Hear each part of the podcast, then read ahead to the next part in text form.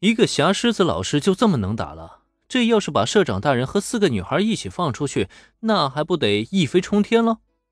他牺牲景纱之，可是无比期待这一刻到来啊！全员的公开亮相吗？这个想法倒是不错，可以考虑一下。这样吧，等一会儿小维他们放学之后，让他们一起尝试一下新的曲目。等大家把新曲子学会之后，咱们就正式推出第三个作品。对于牺牲井纱织这个提议，林恩并没有什么抵触的想法。毕竟本就做好着带着大家登上武道馆的准备，公开亮相也不过是早晚的事情而已。简单的思考了片刻，林恩决定回应牺牲井纱织的期待，同意下一次视频中的公开亮相。那么，在听过他这个决定之后，牺牲井纱织无疑是第一个举起双手大声欢呼那个人。太棒了，师长大人，万岁！在这之后呢，也就不必多说了。青音四人组放学刚一来到事务所，就被点名告知了即将参加新歌的练习活动，可是把他们给惊讶了个够呛。尤其在听到连偶像企划都要开始准备以后，这就更加让他们的心情难以自持了。我们的乐队真的要正式出道了，这一天来的也太快了吧！我们真的可以吗？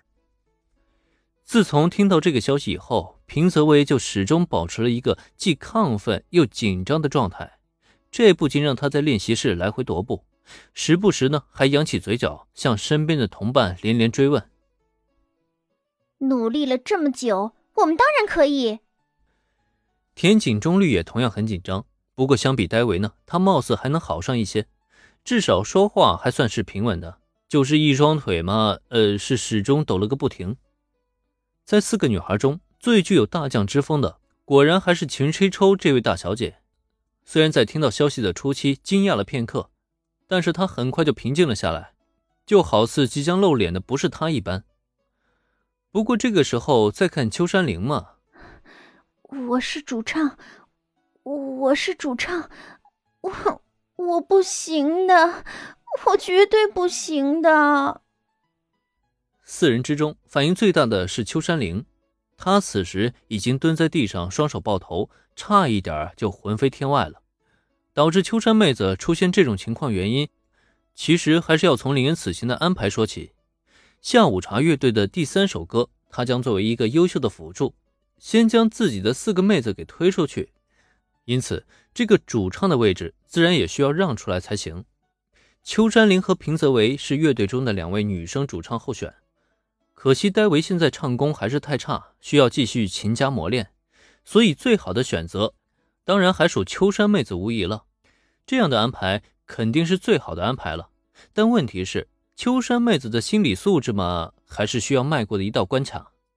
毕竟让她唱歌没问题，但唱歌还要出镜的话。这就有些超出她的心理承受范围了。一想到自己唱歌视频会被数以百万计的观众看见，秋山林就觉得自己一阵的腿软，甚至连站都有些站不住了。对此呢，林恩看着其实有些挺无奈的。